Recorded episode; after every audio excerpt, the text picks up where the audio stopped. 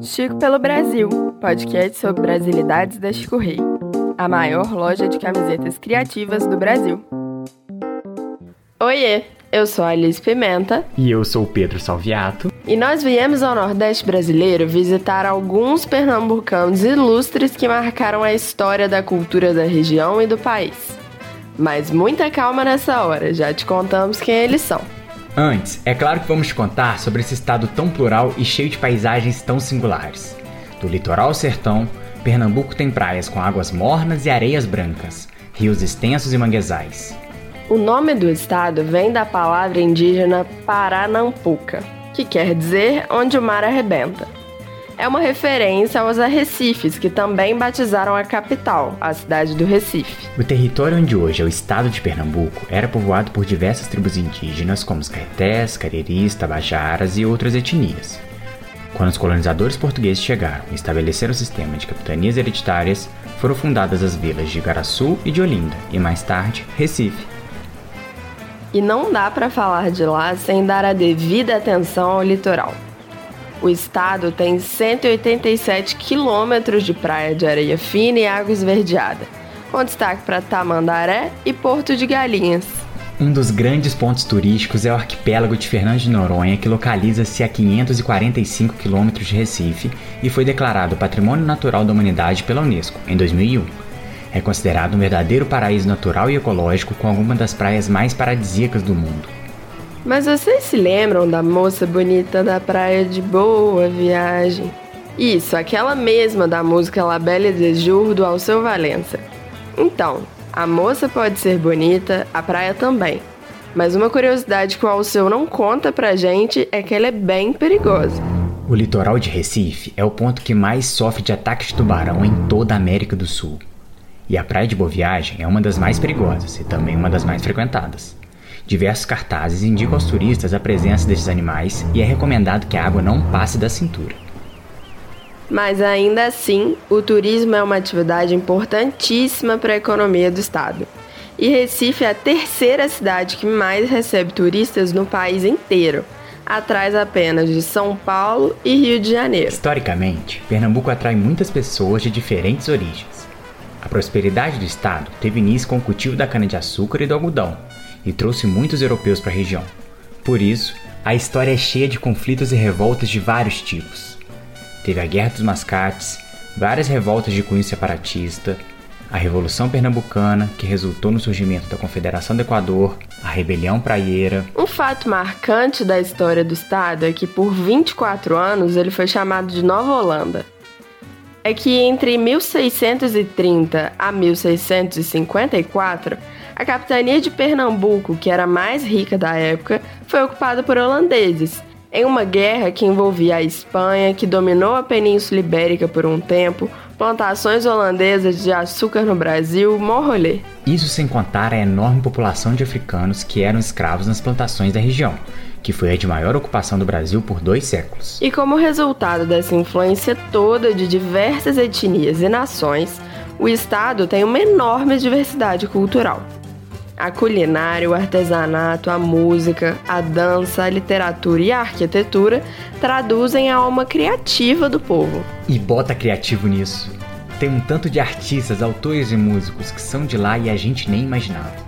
Então, vamos te apresentar algumas pessoas e manifestações culturais que exemplificam essa riqueza.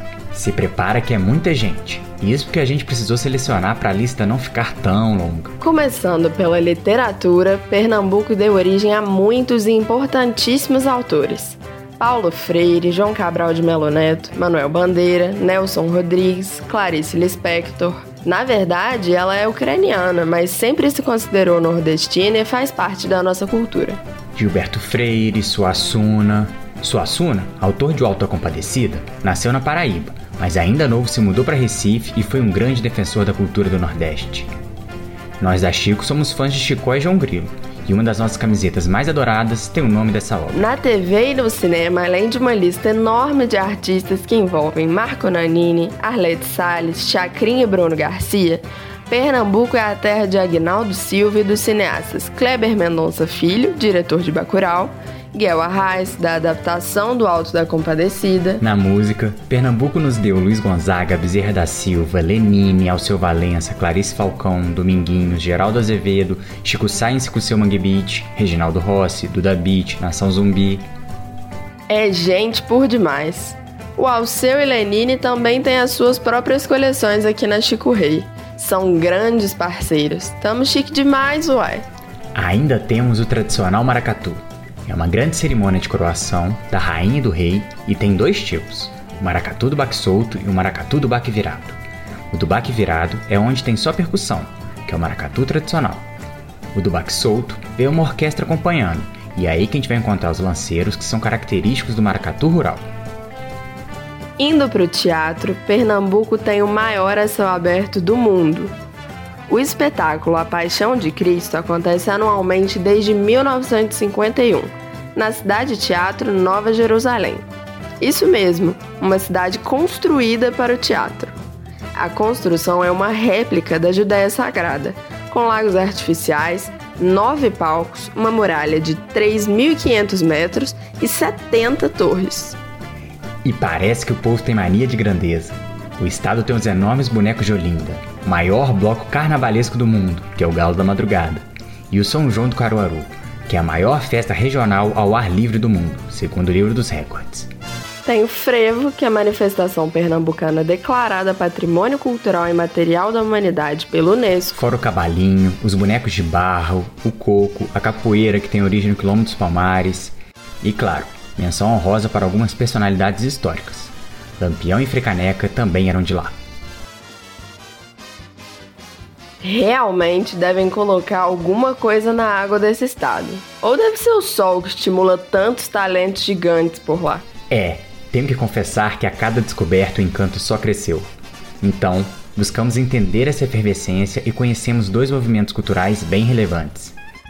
O primeiro é o Manifesto Regionalista, de 1926, redigido pelo pernambucano Gilberto Freire e que defende um retorno às tradições, à cultura popular, para construir uma arte original nordestina que transmitisse o que é a região. Talvez não haja região no Brasil que exceda o Nordeste em riqueza de tradições ilustres e em nitidez de caráter. Diz um trecho do manifesto. Em um contexto onde as referências eram importadas, não só de outros estados, como também de outros países, o manifesto é um marco para reforçar uma identidade cultural nordestina e partindo de um pensador pernambucano, o impacto no estado tem um destaque especial. Anos depois, chega à cidade Ariano Suassuna, e que no movimento do regionalismo busca no povo e nas classes exploradas sua maior referência. Tanto que um marco da sua obra é esse: rir dos opressores, mas jamais dos oprimidos. Ariano, inclusive, deu início ao movimento armorial, que buscava elaborar uma arte composta por ingredientes típicos da cultura popular pernambucana.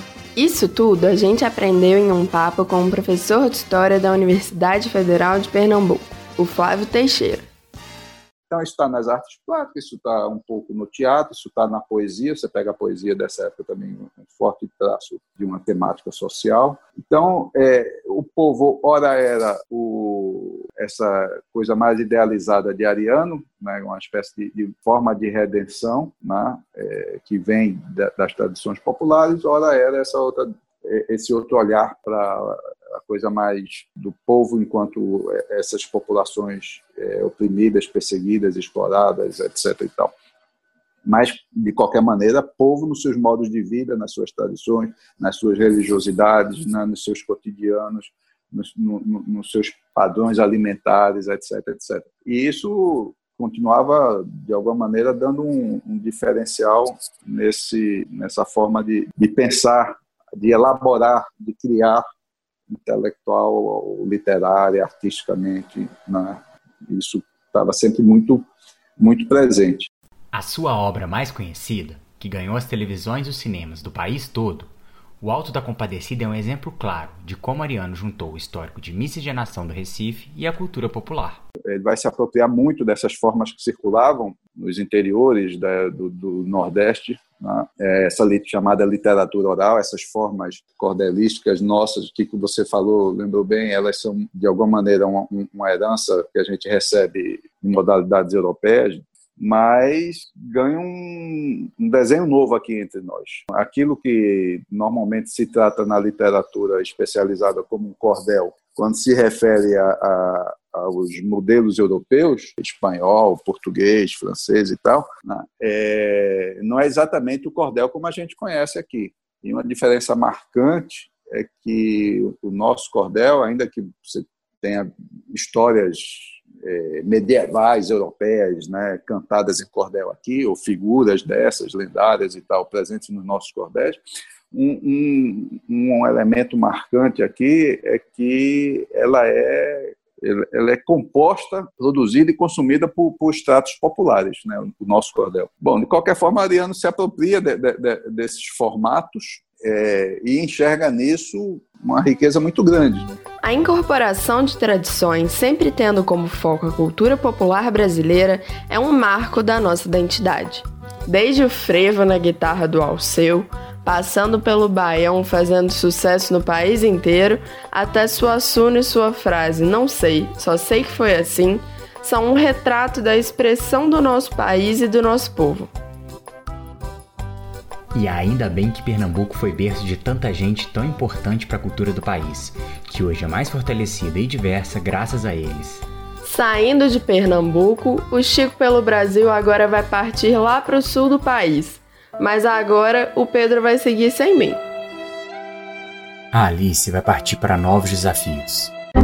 E a gente vai parar lá nos Pampas Gaúchos para contar as tradições desse povo que tem tanto orgulho do seu estado, o Rio Grande do Sul.